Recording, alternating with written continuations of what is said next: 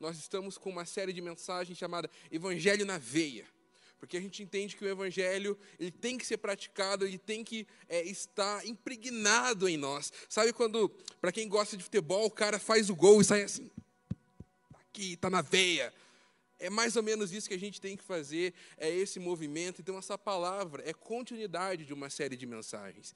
Então, se você está aqui novo, acesse é, o Instagram da, da igreja, a página no YouTube, vai ter lá as mensagens. O pastor Jeff pregou, o pastor Dani também. Então, venha, faça parte com a gente. E vamos para o texto da noite, Gálatas 5, 1. Eu vou esperar você abrir sua Bíblia ou o seu aplicativo.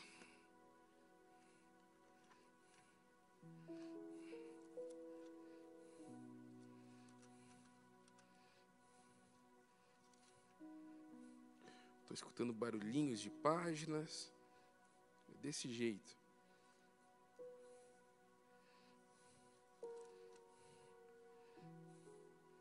Amém? Todos acharam? Minha versão está na NVI. Para a liberdade foi que Cristo nos libertou. Permaneceis, pois, firme. E não. Eu acho que não está na NVI, não, né? Não? Agora sim. Permaneçam. Foi para a liberdade que Cristo nos libertou. Portanto, permaneçam firmes e não deixem submeter novamente a um jugo de escravidão. Amém? Vamos orar. Mas agora eu quero, antes de você abaixar a cabeça, porque a gente fala, vamos orar, as cabeças já tum para baixo, né? Eu quero fazer um movimento com você nessa noite. Que você repetisse uma oração comigo. Primeiro eu colocasse a mão na sua cabeça. E repetisse assim: Espírito Santo, eu dou liberdade para que o Senhor fale comigo. E a palavra fique na minha mente. Agora no coração, coloque a mão no coração. Espírito Santo, marca a palavra no meu coração. Em nome de Jesus. Amém. Amém. Que o Senhor venha com um espírito de sabedoria e revelação sobre a sua vida nessa noite. Se você viu na, nas redes sociais, ah, o tema da mensagem é redundância ou ênfase. E nós, igual falei, nós estamos vendo uma série de mensagens onde o culto passado foi o batismo, aquela grande celebração. A gente fez aquela festa, a classe de discipulado continua. Então, você, você que aceitou a Jesus, você que tem a intenção de se batizar, é, a classe continua. Então, o batismo nada mais é do que um ato daquilo que começou no nosso coração de maneira individual, interna, Deus falou com você no pessoal e você externalizou. Mas além do batismo, ele ali garante tua salvação, teu passe está no céu, legal. Mas depois do batismo começa um novo processo, que é o processo da sua conversão. Quando você desce as águas, você levanta ali salvo, você já começou no seu coração, mas a conversão ela é um processo. E muitas das vezes eu e você tentamos atrapalhar esse processo. A gente acha que eu li dois, dois livros da Bíblia hoje, hoje bem tranquilo, que o que vier eu consigo passar. E na verdade não. É um processo de conversão. E dentro do processo de conversão existe um processo chamado libertação. E esse processo dura muito tempo. Enquanto você estiver aqui na terra, você vai passar por processos de libertação. Porque quando a gente se converte, até quando a gente se converte, a gente ganha novos pecados. Não porque Deus nos dá, mas porque a gente começa a praticar certas coisas. Coisas que a gente não reparava, a gente começa a fazer. Então, dentro desse processo de conversão, existe o, o processo da libertação. E se tem uma igreja que entende esse processo, com todo respeito, é a nossa. Sexta-feira tem um culto de libertação. Muitos de vocês eu sei que não frequentam por causa das células. Mas quando o pastor Sebastião veio para Curitiba, uma das primeiras ideias que ele implementou na igreja foi o culto de libertação. Porque nós entendemos que quando o crente tem o entendimento do pecado dele, e ele não deixa apenas nas emoções dele, ali há realmente uma maturidade espiritual. A libertação nos leva a essa maturidade. E o que Paulo está falando? Foi para a liberdade que Cristo nos libertou. E essa igreja, no livro de Gálatas, vou dar uma introdução que vai te ajudar um pouco no panorama, para que você entenda o porquê Paulo falou isso. Ele não falou isso de graça. Então, é, o livro de Gálatas é a primeira epístola que Paulo escreveu. Antes de escrever essa carta, Paulo esteve duas vezes na igreja da, da Galácia, então Paulo sabia do que ele estava falando. Ele não sentiu um arrepio e falou: Eu vou escrever uma carta para eles. Ele viu, ele atendeu, sabe, depois do culto, quando vocês vão lá e estão mal para algum pastor, para o líder de cela, fala: Pastor, eu estou mal. E daí, Paulo observando aquele cara que só observa, e daí ele falou: hum, observei, entendi, Deus, eu vou escrever uma carta para essa igreja. E a igreja de Gálatas estava vivendo é, voltando à prática do judaísmo, à prática da feitiçaria, à prática da incircuncisão e até mesmo outras heresias que a época ia trazendo, a igreja estava adotando. E por isso Paulo ele dá essa mensagem de confronto a essa igreja. Também Paulo é muito didático em relembrar aquilo que a igreja é, viveu e aquilo que Cristo fez por eles. Por isso que no capítulo 5, Paulo faz essa esse seguinte comentário. E às vezes parece ser meio redundante. Para a liberdade que Cristo vos libertou. É tipo gelo gelado. É tipo fogo quente. É tipo, oi? Subir para cima. A prisão que aprisiona. Então, coisa que eu não gosto é redundância. Né, meu bem? Quando a pessoa fala, eu corrijo na hora. E é um. Eu estou no processo de libertação também. e é um gatilho que eu. Ah, eu não gosto. Mas eu entendo que às vezes, muitas das vezes, é o meu orgulho falando, porque Cristo não fala à toa. Quando você escuta várias vezes a mesma palavra, não é redundância da parte de Deus, mas é Deus sendo enfático no que ele quer falar, naquilo que quer viver. Meu avô conta uma ilustração quando ele pregava que havia um pastor que pregou todo domingo durante o mês João 3,16. E certa vez chegou um irmãozinho da igreja e falou assim: Ei, você só vai pregar sobre isso? E o pastor perguntou: Você entendeu a mensagem de João 3,16? E aquele homem não soube responder. E o pastor falou: Eu vou continuar pregando, eu vou continuar sendo enfático até vocês viverem isso. E essa liberdade que Paulo está trazendo foi feita para quê?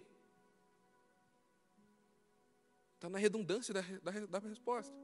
Sermos livres. Para isso, acabou a mensagem. Mas o interessante é que Paulo está falando para um povo que já, já era convertido. Normalmente a gente gosta de usar a temática da liberdade nos evangelismos, e a gente até se bate. O que, que, que aquilo te aprisiona? A gente usa a linguagem bem de crente, né? Cara, o que me aprisiona nada? Estou livre, estou no meu ônibus, estou andando na rua. Mas Paulo traz uma mensagem que precisa ser vivida e experimentada e praticada. Por isso vai, você vai me ouvir falar bastante nessa noite sobre liberdade. E toda vez, saiba que Deus foi enfático comigo, para que eu transmitisse de maneira enfática para vocês.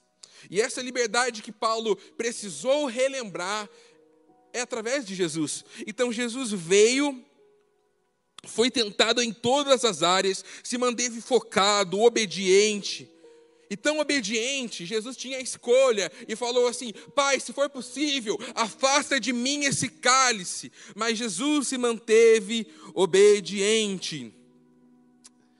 Ou seja, Jesus experimentou uma vida em liberdade, para que eu e você tivéssemos esse livre acesso ao Pai. E teve essa morte, morte de cruz. Então, se você veio aqui pela primeira vez nessa noite, é essa mensagem que Paulo está trazendo. Jesus veio, ele morreu e ressuscitou para que eu e você tivéssemos esse livre acesso ao Pai. E a primeira pergunta que eu quero trazer que vocês pensem é: Cristo abriu a porta. Será que eu e você pisamos para fora? Será que eu e você estamos habitando nesse lugar que Cristo abriu? A função dele está feita, mas a habitação vem através do posicionamento. E cada vez que a gente passa por um novo processo, mais naquele lugar de habitação nós ficamos. E muitas vezes a gente para no processo da nossa conversão, da nossa salvação. Mas eu acabei de falar que há um lugar onde Cristo abriu para que você possamos habitar e algo que essa pandemia mostrou na igreja é que nós temos medo e nós não somos livres. Quando o mundo calou, nós demos ouvido às nossas vozes internas e ali muita coisa ficou escancarado. Então, Cristo abriu a porta do medo, para que você pudesse habitar num lugar onde não houvesse medo. Cristo abriu a porta para que você saia da ansiedade. Você tem pisado nessa porta para fora? Você tem passado por essa porta? Cristo abriu a porta do passado Será que você tem pisado, habitado nesse lugar que Cristo abriu?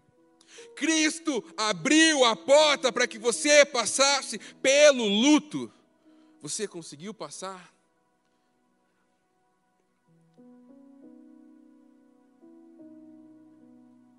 Eu posso até ser salvo, e você até pode ser salvo mas você quer aprender a testemunhar do amor de Cristo? Testemunhe o seu processo de libertação. E já fazendo marketing, Escola Guerreiros de Gade. Amém? Depois do culto vai aparecer ali o QR Code, vocês vão poder fazer a inscrição. E daí o Jeff fala mais. Vamos voltar para a mensagem. Precisamos sair. Precisamos de um processo de libertação.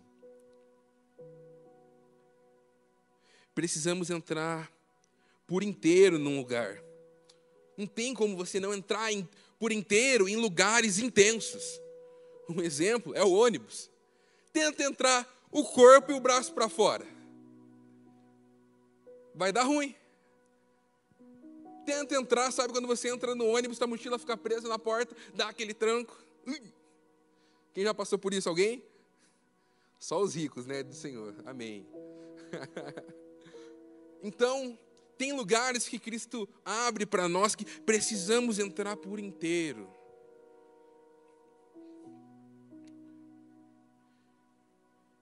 Mas aonde que a igreja de Gálatas errou no caminho? Para isso a gente precisa voltar um pouquinho para trás.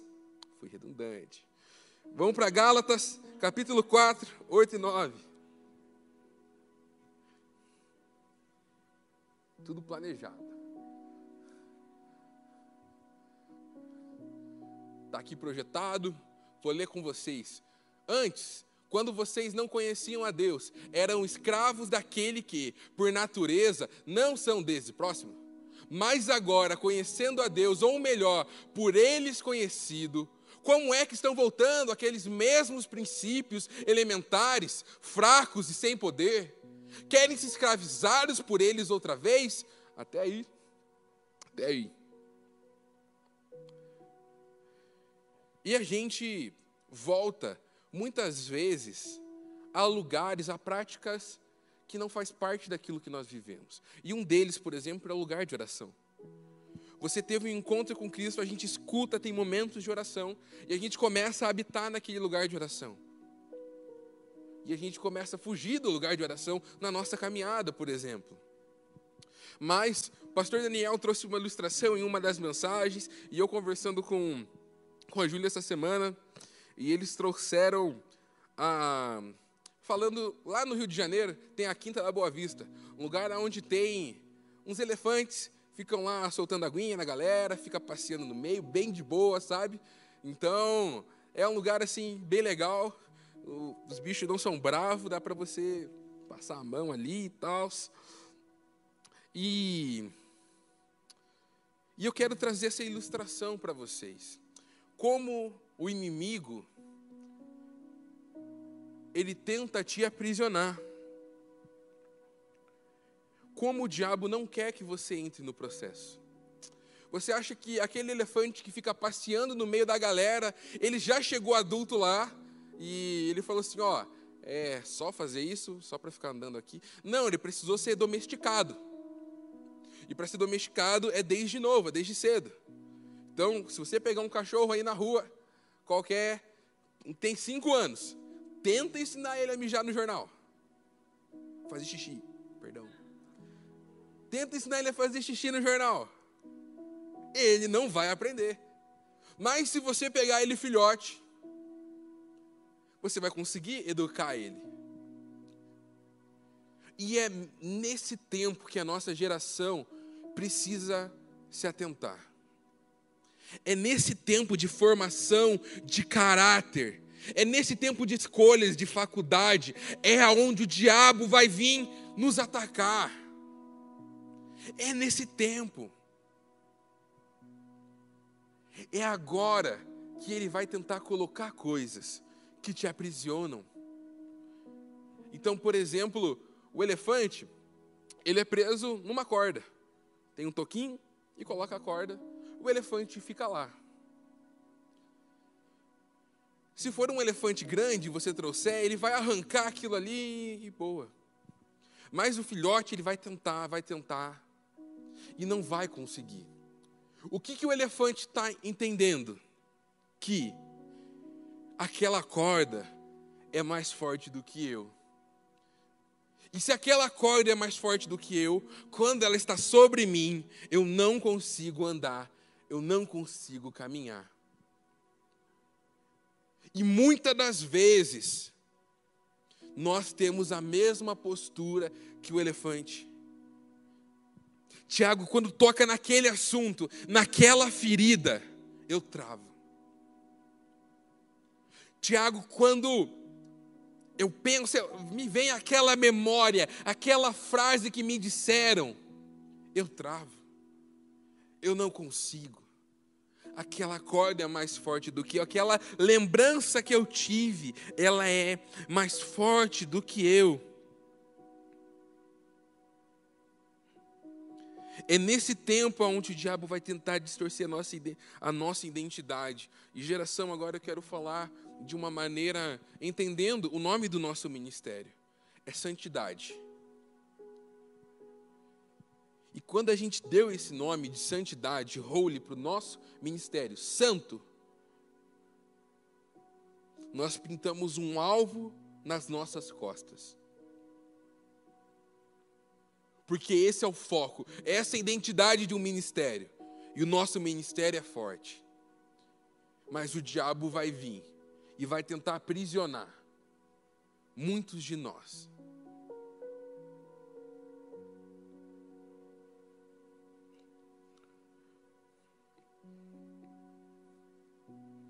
E uma das coisas que o diabo faz é lançar a mentira.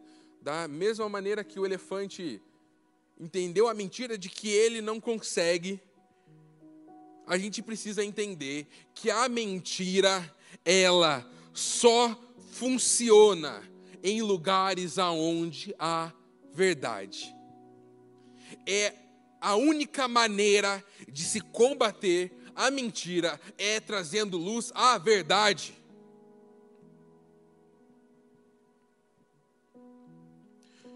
E a função do diabo, a, a estratégia dele, é uma, tipo, metralhadora, sabe? Ele tenta de tudo. Ele só precisa acertar um. Ele só precisa de uma brecha.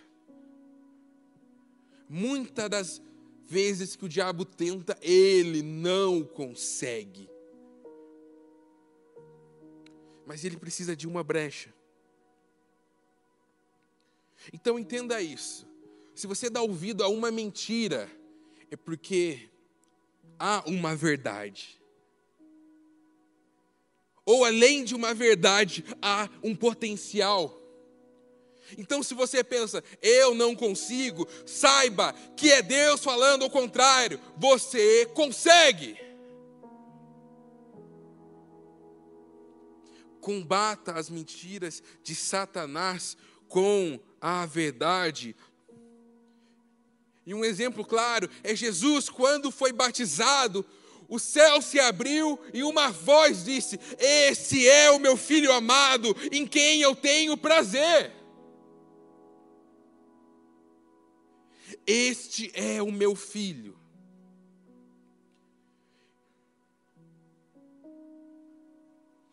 E o diabo, quando foi tentar Jesus, ele fala: Se tu és Deus, faça isso. Transforma essa pedra em pão. Se você é Deus,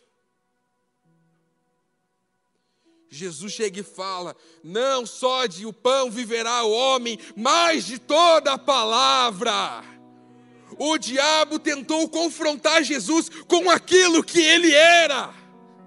Ele não tentou confrontar Jesus com aquilo que ele não era. Ele não falou assim: Jesus, seu pecador.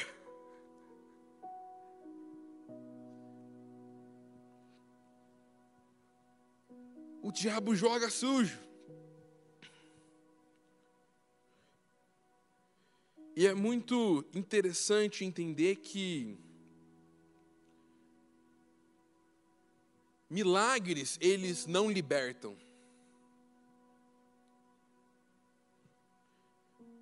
Você pode estar enfermo, vir aqui no altar e nunca mais pisar aqui. E talvez não aceitar Jesus. Ou você abordou, vamos colocar para nós, você abordou uma pessoa na rua, aquela pessoa estava lá mancando, você orou, ela foi curada na hora e vazou. A cura não liberta. Mas a palavra diz: conheceis a verdade, e a verdade vos libertará. Cristo era a verdade encarnada. Se você quisesse saber o que Deus pensa, como Deus agiria, era necessário, olhe para Jesus. Porque Ele era a própria verdade.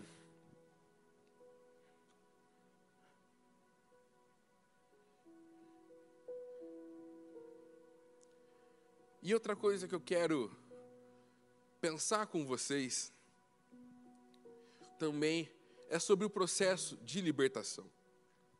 Igual eu já falei, não é instantâneo, tem coisas que são, mas muito delas é uma caminhada. E Paulo vai dizer isso na igreja de Gálatas. Então quero que vocês abram suas Bíblias em Gálatas 4, 1. Você que está anotando. Eu vou usar minha Bíblia aqui também, que eu fiz algumas anotações.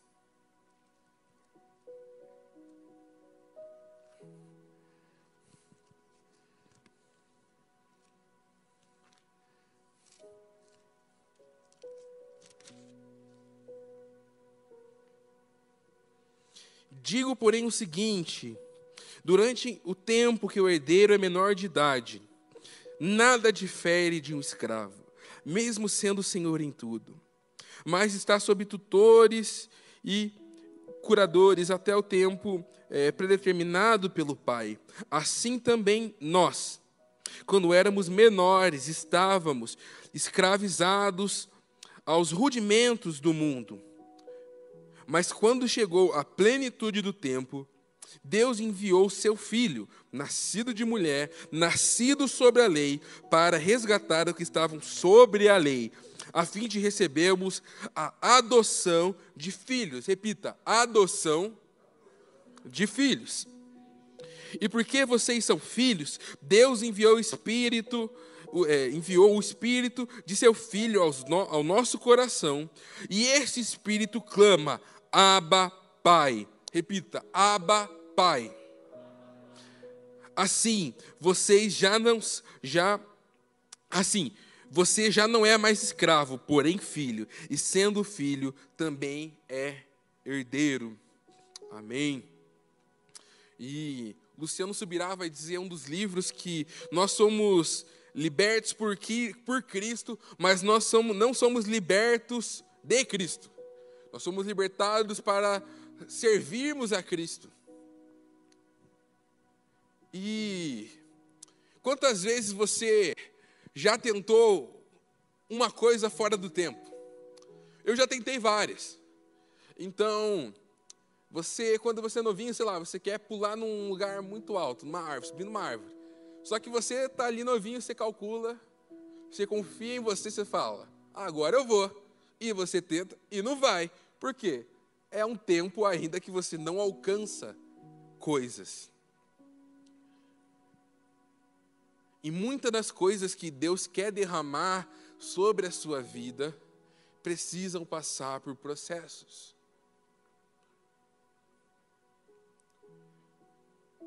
E isso não é uma um Deus ditatorial não. Se você é menor de idade, tenta pegar um carro, para numa blitz.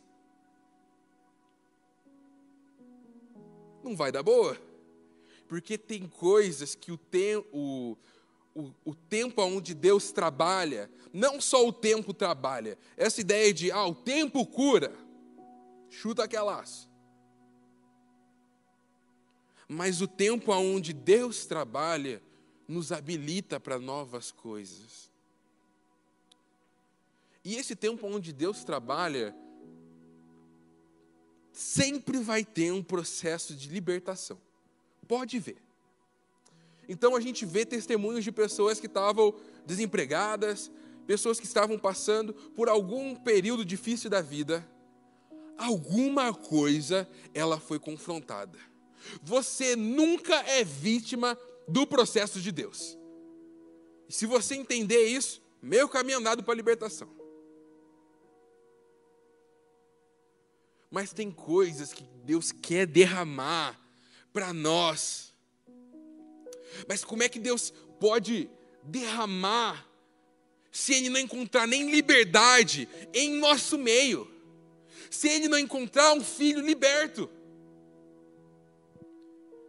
E nós somos tão acelerados que provavelmente você já teve já a pergunta aí com um mês de igreja, você se converteu e falou: qual que é o meu chamado? E daí você fica bravo que Deus não te respondeu. Daí você vê, oh, o pastor está pregando, ele recebeu um chamado, eu também quero o meu. Mas não é assim. Há processos, há refinamento.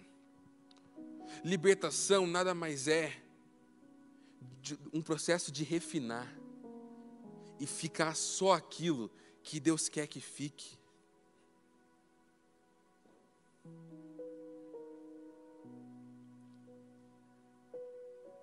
Mas algo que nós recebemos é: somos filhos de Deus. E isso você não pode abrir mão. Em todo o processo, quando o dia mal vier, quando a dificuldade vier, você precisa ter isso claro no seu coração. Deus, eu não sei como agir, mas eu sou seu filho. E se você não tiver firmado nisso, todo o resto você não vai se desenvolver. E a palavra garante, ele nos deixou uma herança. Com o processo, a libertação, Deus libera essa herança para que eu e você possamos habitar, possamos desenvolver. A gente já ouviu sobre promessas. Deus tem várias promessas na Bíblia e você já recebeu com certeza várias promessas personalizadas. Eu recebi mês passado uma mais maluca do que a outra. Como é que eu vou chegar lá? Eu não sei. Mas eu sei que Cristo precisa mexer em mim para que eu possa habitar naquela terra. Eu quero dar uma palavra de ânimo para você. Que nos processos que Deus vai levar, nos levar, só precisa ter obediência e paciência. Porque o que era para ser 40 dias no deserto, se tornou muito mais.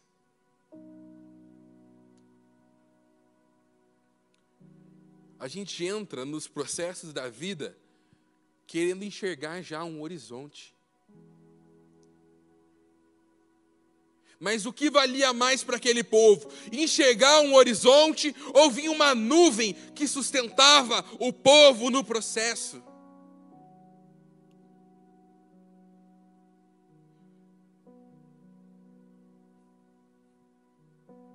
Trocamos a nuvem pelo horizonte.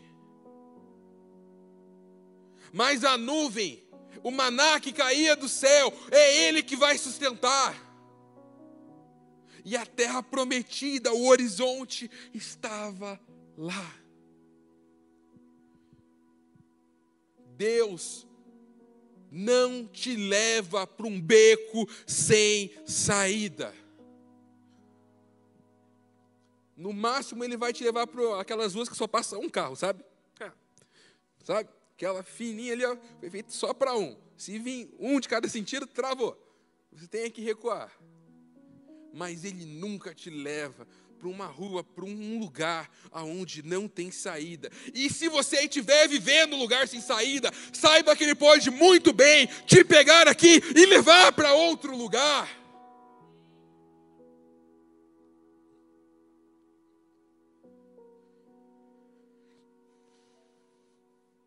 E somente um Deus livre pode gerar filhos livres. A adoção naquele contexto era visto com muito bons olhos. Então provavelmente você já falou assim para o teu irmão, ó, você é adotado. Um é igualzinho o outro, mas o mais novo acredita. Mãe, ele falou que eu sou adotado. Nada a ver, igual o Davi. Tudo já para a família. E daí um fala é adotado e fica lá chorando. Não, não é bem assim. É igual. É porque é familiar. Família.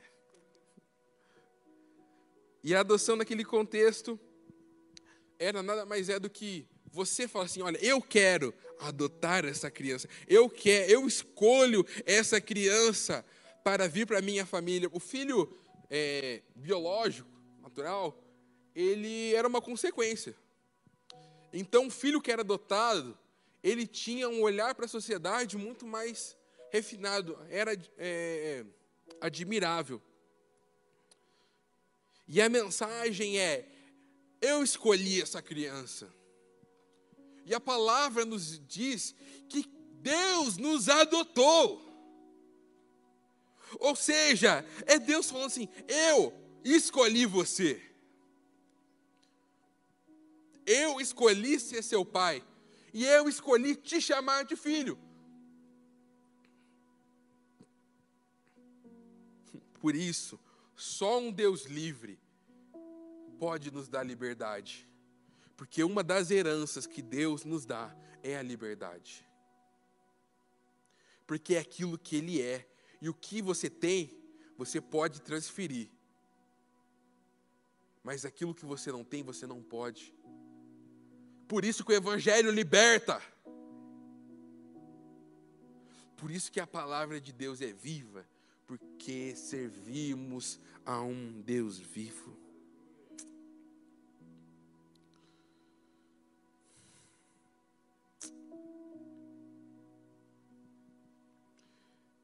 E quem é livre carrega uma mensagem de libertação.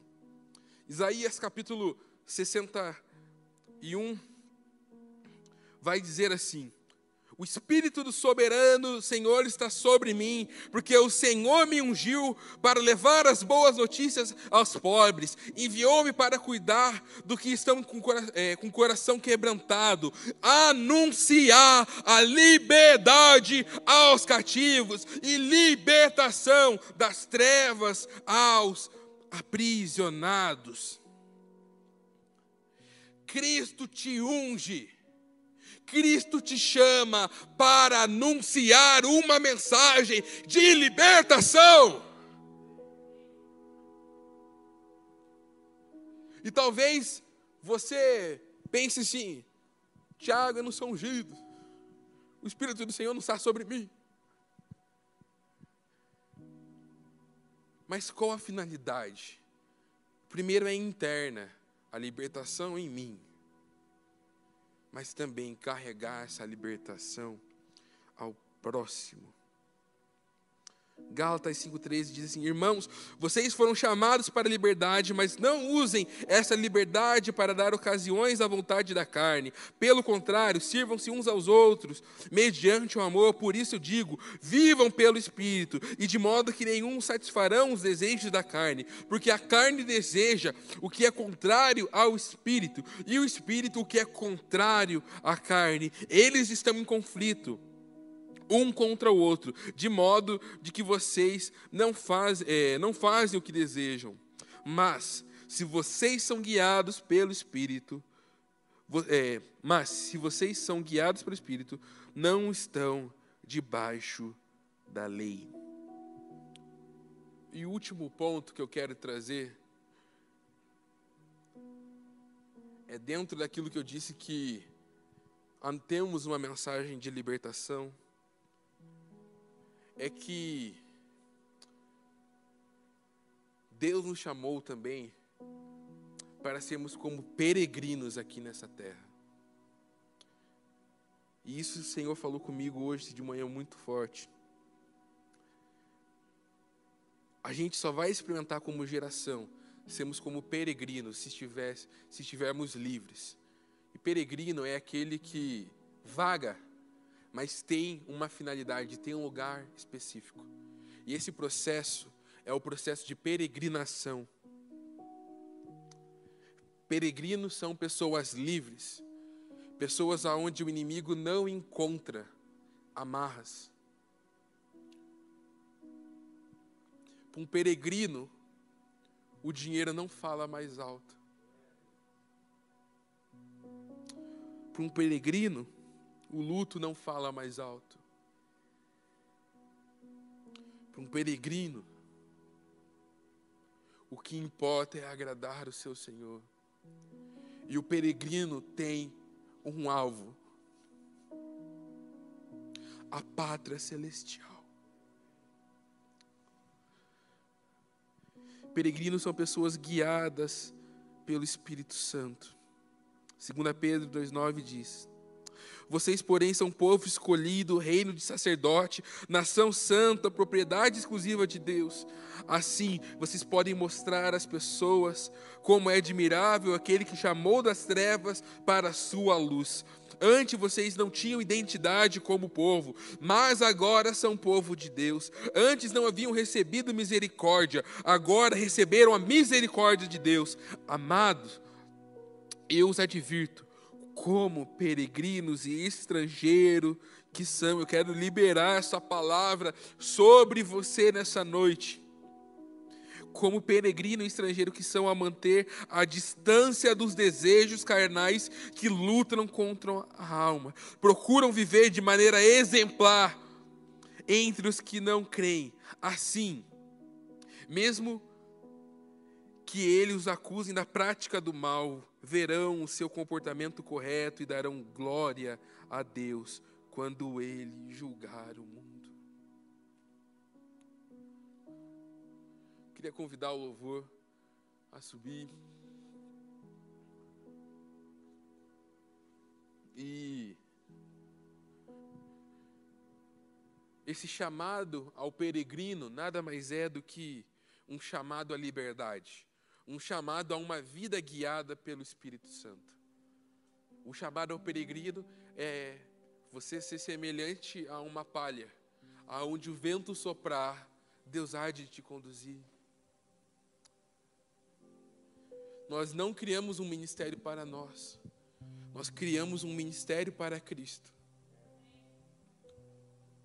E eu creio que o Senhor vai levar nós para muitos lugares. Mas Ele não fará isso se não encontrar em nós filhos libertos. E se Ele não encontrar liberdade nos nossos corações. Às vezes eu tento pensar quais são as heranças, quais são as promessas que o Senhor tem para mim.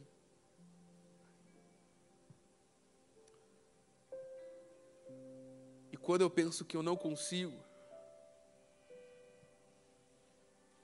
eu entendo que Deus tem a chance de se manifestar. Porque Ele diz: diga para o fraco que Ele é forte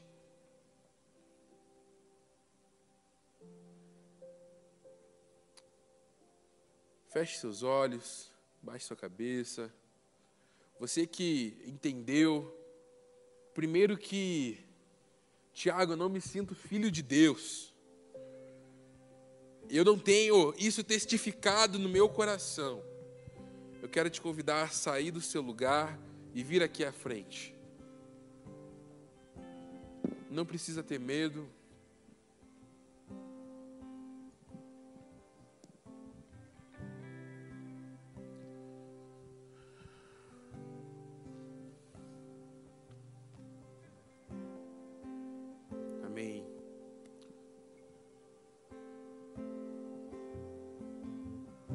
Segundo.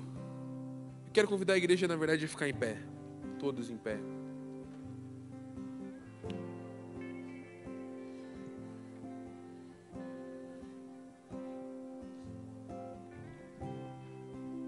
O segundo, a segunda pergunta é para você que está vivendo um processo em Deus. Você entende que está vivendo algo e está difícil quero te convidar a deixar o seu lugar e vir aqui à frente. Deus é um Deus de processos e Ele quer te sustentar em todo esse processo.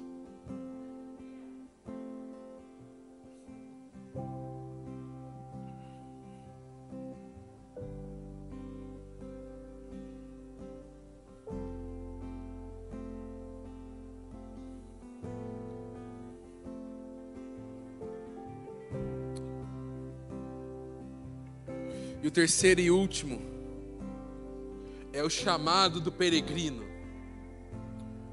Se você entende que há coisas na sua vida que precisam ser trabalhadas para que você vá para outros lugares, ou se você entendeu,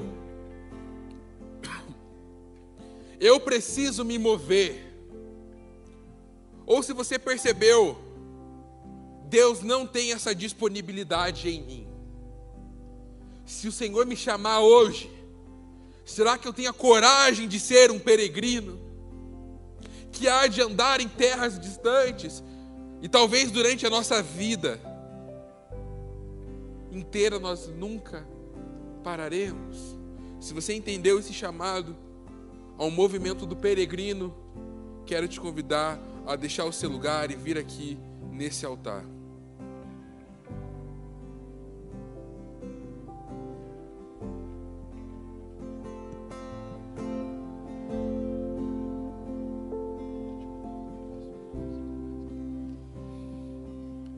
Sabe o que Deus falou comigo? Que o que há de mais evidente num peregrino é que ele é liberto, ele é livre do conforto. Porque muitas vezes Deus fala com a gente, a gente ouve. Muitas vezes Deus habilita a gente, a gente fica habilitado. mas a gente ainda se apega ao nosso sofá, a gente ainda se apega ao nosso travesseiro, a gente ainda se apega ao nosso conforto. E o peregrino é aquela pessoa que, quando você olha, você sabe que se tem uma coisa que ele não é apegado, é ao conforto. O peregrino é aquele cara que, quando alguém fala assim, vamos subir a montanha, ele fala, bora, amanhã, 5 da manhã, eu estou batendo na sua casa para a gente ir. O peregrino é aquele cara que você fala assim: vamos para a praia, mas não tem onde dormir, vamos armar uma barraca na grama ou na areia. Ele fala: bora, vamos já, porque ele não se importa com conforto. E muitos de nós estamos nos apegando ao conforto porque nós passamos, enquanto humanidade, milhares de anos desenvolvendo o conforto da nossa casa. E Deus já falou com você e você ouviu. Deus já habilitou você e você sabe disso. Mas te falta algo para você romper e viver a liberdade para a qual Cristo te libertou. E talvez seja esse cativeiro que não é espiritual, não é emocional, não é físico. É um cativeiro meio inexistente, mas ele é tão forte que te impede. Deixe seu lugar e venha até aqui à frente, nós queremos orar por você. Que entende que Deus já falou com você, Deus já te deu as habilidades, mas você ainda está apegado ao seu conforto, porque sabe que o lugar que Deus vai te levar é um lugar de desafios, é um lugar que vai te exigir empenho, devoção, entrega, e por causa do seu conforto, por não querer abrir mão dele, você ainda está segurando. Deixe o seu lugar e venha. Tome uma atitude de romper com esse cativeiro que não está em uma dessas dimensões. Por isso ele é tão forte, porque a gente esquece que ele existe, a gente esquece que ele é um cativeiro, mas Jesus te chamou para viver além dele. Muitas vezes o que tem te movido é aonde eu vou ficar mais confortável, qual é o ministério que vai me deixar mais confortável, qual igreja vai me deixar mais confortável, qual trabalho vai me deixar mais confortável. Mas não, Jesus está perguntando: por que você levanta da cama? Para que, que eu te criei? Não foi para o conforto, foi para viver em obras maiores do que Jesus realizou. Mas Jesus mesmo disse acerca de si: eu não tenho nem onde encostar a cabeça. Jesus se desapegou do conforto, ele se esvaziou da sua glória e foi, e veio, na verdade, como peregrino. E ele está te chamando para viver nessa mesma liberdade, não por conforto, não por onde é mais fácil, não pelo caminho mais tranquilo, mas por onde ele quer te levar e aí você vai viver a verdadeira liberdade. Você vai dar risada dos becos sem saídas, porque você vai saber, experimentar, que onde tem um beco sem saída, Deus abre um mar. Ele transforma beco sem saída em rua aberta. E Ele quer fazer isso através da sua vida, porque esse é o Evangelho na veia. É um Evangelho que, quando injeta, ele desperta ele vem com fogo, Ele queima no nosso coração, Ele nos levanta da nossa cama, Ele nos tira do nosso conforto, Ele rompe com as cadeias do Netflix, aquela, aquela entidade poderosa que tira às vezes oito, dez horas do nosso dia. Mas Jesus quer te levar a muito mais. Jesus quer te, te levar a viver essa vida de verdade, liberta para a liberdade que Cristo te libertou. Você pode ficar descansando? Pode. Você é livre, mas não é para isso que você foi liberto.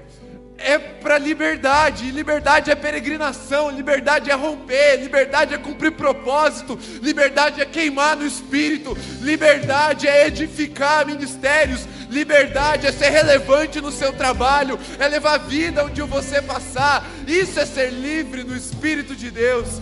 E se você tem esse desejo, deixe seu lugar e venha até aqui à frente, nós vamos orar por você. Porque eu creio que o Espírito Santo está levantando uma geração livre e movendo uma geração em liberdade para alcançar terras prometidas e edificar cidades santas. Feche seus olhos se você está aqui à frente. Espírito Santo, o Espírito da adoção, testifica agora no coração daqueles que ainda não sabiam que eram teus filhos. Testifica, testifica, marca com o Espírito que clama Abba Pai a vida de cada um dos teus filhos, porque essa é a verdadeira identidade deles. Nada, nada, nenhuma mentira, nenhuma vírgula, nenhum engano, nenhuma distorção plantada por Satanás vai prevalecer na vida deles. Nós lançamos a verdade sobre os teus filhos agora, e eles podem se achegar a ti, falando: Ah, papai, meu pai querido, meu pai íntimo, e nada mais os impedirá de habitar na tua presença, mas também, Senhor, aqueles que estão vivendo processos, desertos, verdadeiras lutas, Senhor. Que o teu espírito fortaleça os teus filhos na perseverança dos santos, para que até o fim não desistam, mas encontrem a misericórdia no tempo oportuno, a resposta de graça que vem do teu trono e conquistem a terra prometida, porque a terra foi prometida por aquele que não mente. Coloca essa convicção no coração dos teus filhos, mas não os deixe desanimar nesse processo. Que quando o frio do isolamento, a angústia da solidão se abater, eles se lembrem que há uma coluna de fogo os acompanhando. Se quando o calor das dificuldades e dos inimigos chegar perto, eles lembrem que tem uma nuvem, que é a tua mão sobre eles, os guardando e os protegendo de todo mal. Mas que nesse tempo, Senhor, mais do que eles perseverarem, que o Senhor os habilite em poder e glória para entrarem nos lugares prometidos, Senhor. E que todo o conforto que ainda impede os teus filhos peregrinos de viverem toda a liberdade que o Senhor preparou para eles, seja hoje lançado na cruz, deixado para trás, para que vivam nessa abundância, para que vivam, Senhor, de acordo com a tua imagem e semelhança, revelando a tua glória por onde forem. Todo conforto que apega e que prende os teus filhos, impedindo pessoas identificadas em Ti, pessoas habilitadas por Ti de fazer a Tua obra, seja lançado fora em nome de Jesus. E que agora, Pai, o fogo do Teu Espírito venha movendo, impulsionando, inspirando, Senhor, levantando os Teus filhos para realizar toda a boa obra que o Senhor preparou de antemão para que eles vivessem nelas. E nessa liberdade, Pai, nós nos apegamos nós continuamos, nós avançamos, porque Cristo nos libertou. E nós vamos viver de acordo com a expectativa do céu. O que o céu espera de nós, Senhor, nós vamos viver. Nós seremos o desenho da oração do Pai Nosso, que seja aqui na terra como é no céu, Senhor. Quando as pessoas olharem para nós, elas vão lembrar da oração do Pai Nosso, aqui na terra como é no céu, porque verão verdadeiros peregrinos, homens e mulheres de outra pátria, a pátria celestial caminhando por essa terra, Senhor. Que sejam testemunhos vivos para a glória do Pai e para a manifestação do Teu Espírito por onde eles passarem, em nome de Jesus. Feche seus olhos ainda, você que está no altar. O Espírito Santo está falando coisas preciosas a vocês. Ele falou com você nessa noite. Eu sei, ele falou comigo, ele testificou coisas no meu coração e ele falou com você também. Enquanto nós vamos cantar, você vai gravar no seu coração isso, você vai repetir para Deus aquilo que ele falou para você. Você vai ecoar com os seus lábios aquilo que Deus falou com você nessa noite. Não deixe o altar até você ter certeza que a mão de Deus escreveu no seu coração a palavra que Ele te revelou nessa noite. Senhor, a tua obra é completa na vida dos teus filhos. O que passou, passou. O Senhor faz novas todas as coisas. Que toda culpa, toda vergonha que o inimigo ainda tenta trazer à memória, sejam lavadas pelo sangue do Cordeiro agora, em nome de Jesus. Chegou um novo tempo para os teus filhos, para a tua igreja, para a cidade de Curitiba.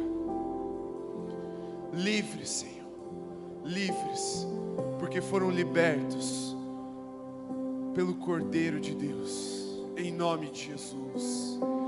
Amém. Você pode voltar para o seu lugar. Eu vou pedir que você que ficou no seu lugar se assente por um instante.